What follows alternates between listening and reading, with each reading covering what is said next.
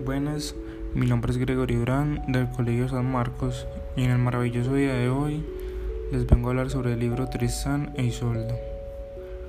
Para comenzar, cabe resaltar de que este libro forma parte de la literatura medieval.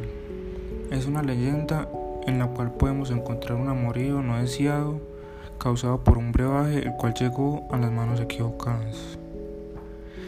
Debido a esto se da el fin de los personajes principales, Tristán e Isolda. Pero, ¿por qué se da el fin? Pues bueno, en este relato no solo se habla de romance, también se habla de la importancia de los valores en la Edad Media y lo peligroso que era romper estos. Se puede evidenciar valores como lealtad y honestidad, los cuales fueron rotos por estos dos personajes al tener una relación a espaldas del rey, María de Isolda y padrastro de Tristán. En el libro se encuentra similitud con la vida actual, en donde los valores son los encargados de decidir nuestro destino. Al quebrantarlos y cometer actos que salen fuera de nuestra moral, recibimos castigos. En la leyenda era la muerte. En la actualidad podría ser la cárcel o el desprecio de las personas.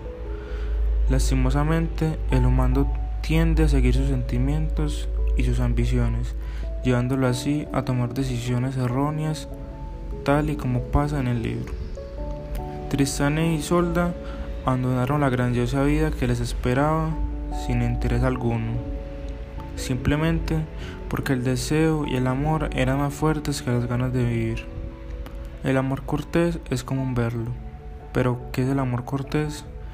Es ese amor que diente por una dama y que se alimenta por el reto de conseguir una mujer que pertenece a otro hombre, normalmente su esposo. Quiere decir que es un amor infiel. Para concluir, Tristán y Solda abarca temas de importancia en la Edad Media, en donde el honor y el amor cortés son sus temas más predominantes. Según el cristianismo, el amor debía ser doloroso, sufrido y luchado. De ahí creo que surge la obra.